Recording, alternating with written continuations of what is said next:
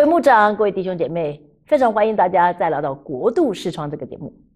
今天要给大家介绍一个节日，是一个犹太的节日。它虽然不在七个节期之内，但是也非常重要。这是什么节日呢？犹太节日叫做光明节。事实上，它的学名应该叫做修殿节，或者是献殿节。由来是怎么来的呢？事实上呢，这是纪念犹太人起义成功。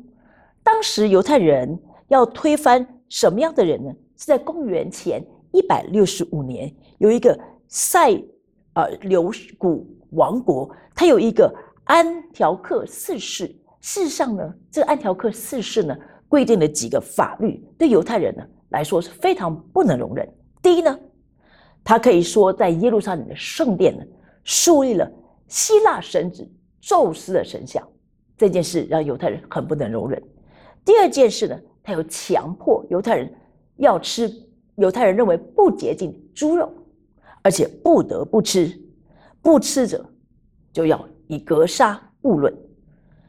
再来呢，他又逼迫犹太人要献不洁的啊事物为献上为祭，以至于犹太人非常的不能忍受，因此这个起义的这个波浪就一直酝酿，一直到三年以后。就是主前一百六十八年，马加比带领以色列人起义，起义成功，推翻了这个专制的这个行动，而且呢，重新洁净圣殿，再次献上第二圣殿，这就是非常有名的马加比行动，也就是修殿节的重要的由来。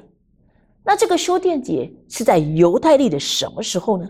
他在犹太历的九月二十五日，也就是提斯流月九月，就是犹太的九月，这个月非常重要，这也是他们庆祝修殿节的很重要的一个时刻。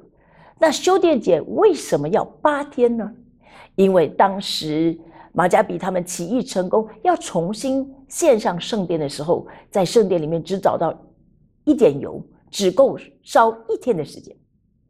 但是新油的制作加上洁净的礼，一共需要八天才能完成，所以一天的油怎么能够支持八天的时间呢？但是神迹发生了，这圣殿里的一点点油本来只够燃烧一天，烧了八天，这就是为什么所谓的献殿节、修殿节我们要庆祝八天的原因了。那么说完它的由来，我们来看看修殿节有什么习俗呢？第一件事。就是要点哈努卡的灯。我们知道，其实，在以色列，如果你去过以色列啊，去啊这个圣地，你可能会看到两种灯台。一种我们一般看到叫做 menorah，一共有七个灯座，这是一般的。但是光明节点的灯座非常特别，它一共有九个灯座，这是修殿节、光明节特别用的灯台，它叫做哈努卡灯台。那为什么要有九个灯座呢？因为其中的八支就代表了这个八天的神迹，那还多一支在中间。这个这个蜡烛叫做什么呢？叫做 serving candle，也叫做仆人灯。也就是说，在光明节修建体的第一天，家里的主人会点燃，先点燃中间那一根蜡烛，用这一根蜡烛去点第一根蜡烛，第二天才。再用中间这个蜡烛点第二根蜡烛，如此类推。所以到了第八天，加上这个仆人的这个蜡烛，就是一共有九个灯座。所以啊，有些弟兄姐妹从以色列回来，非常兴奋的的啊对我说：“我买了 menorah，哦，金灯台。”结果一看是九个灯座。我说：“你不是买了 menorah，你是买了光明节的灯座，也是非常有意义。”这是第一件事，他们要等电灯。第二件事非常非常特别，他们要玩陀螺。那为什么要玩陀螺呢？这是相传没有一个正式的记载。